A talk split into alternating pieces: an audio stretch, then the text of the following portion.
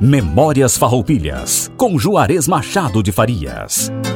No ano de 1838, por iniciativa de Domingos José de Almeida e de Luiz de Rossetti, é criado o órgão oficial da República Rio-Grandense, o jornal O Povo, sendo a tipografia e redação instaladas na casa onde residiam José Garibaldi, o herói dos dois mundos e Rossetti.